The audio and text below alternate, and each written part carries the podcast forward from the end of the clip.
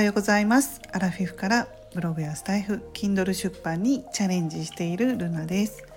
今日は土曜日ということでね皆さんいかがお過ごしでしょうか？私は昨日 Kindle6 冊目を出版しました。タイトルが50代にもわかるブログの始め方ということでね、うん、サブタイトルがね50代からの人生を豊かに生きる。ブログの始め方のね本を出版しました。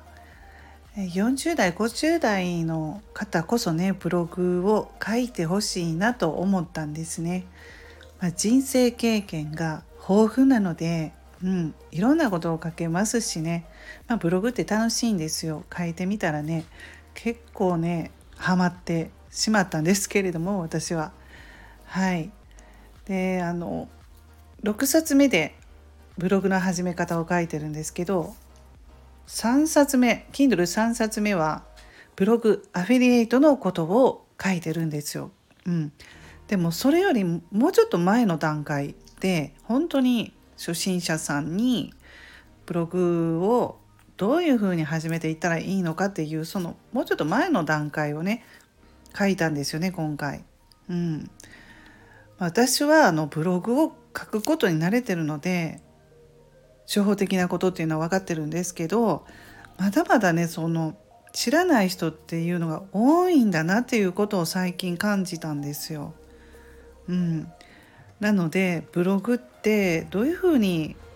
始めたらいいのか進めていったらいいのかっていうことをよく聞かれるようになったんですよね。まあ私がブログをやっていたり Kindle を書いていたりっていうのはちょっとずつまあ知っていただいてるようになりましたので、うん、なのでちょっとね今回はこういう、えー、50代にも分かるブログの始め方ということを書いてみようと思って書きましたね。うん、でまあすごく好きなのでブログを。私は、まあ、Kindle も、まあ、ブログの延長みたいな感じで思って最近は Kindle も慣れてきたので、まあ、ブログのような感覚で書いたりしてるんですけれどもまあ、いろんなブログをやってるんですよね私。もうただ単に好きで、まあ、収益化っていうのもやっぱりモチベーションアップのために必要なんですけれども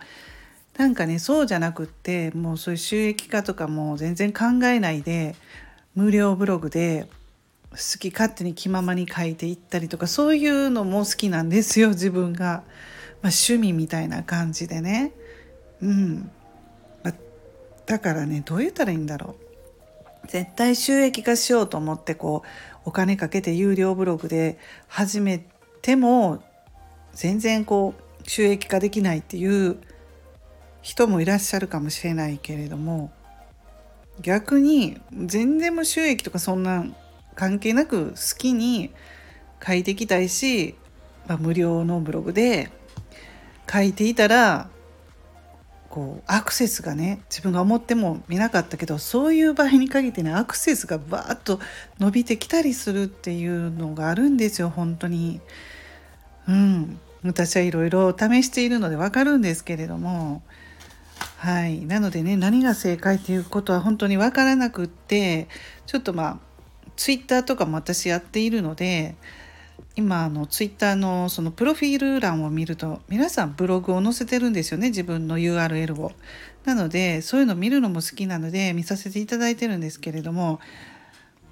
うんそうですね無料ブログじゃなくってその有料ブログでやってる人がどんどん増えてきたなって思いますね。